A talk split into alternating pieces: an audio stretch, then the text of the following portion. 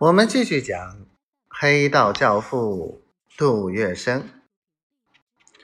这时，杜月笙对吴少树的做法是：你要进取，我便退让；你要风光，我便隐晦；你要君临上海滩，我便乐为在你统治之下的顺民。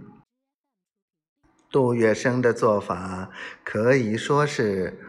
无懈可击了，因为杜月笙知道，避其锋芒，才能寻机制敌。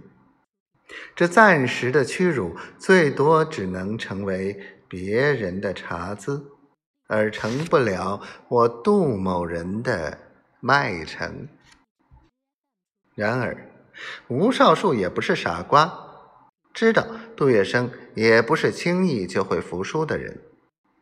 于是，蛇打七寸，要对杜月笙下狠手，直到置他死地为止。于是，杜月笙越让，吴少树越凶，散散传单，贴贴标语，意义还不行。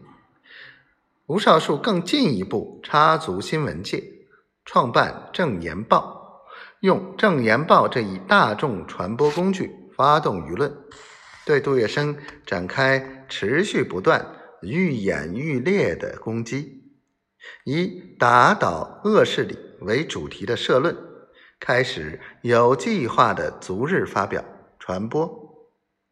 一时间，《正言报》成为吴少树最有力的武器。他似乎抱定了决心，一定要打倒杜月笙。是可忍，孰不可忍？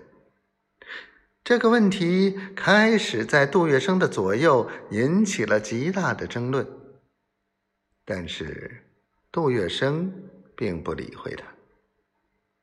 结果戴笠又来到了上海，他听说吴少树气焰万丈，翻脸不认师门，而且明里暗里以杜月笙为假想敌。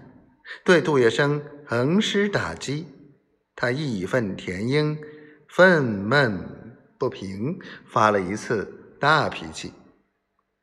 但是吴少树自以为他已在上海滩地位牢靠，莫说是戴笠，就是一些党国元老、院部首长，他也不放在眼睛骨里。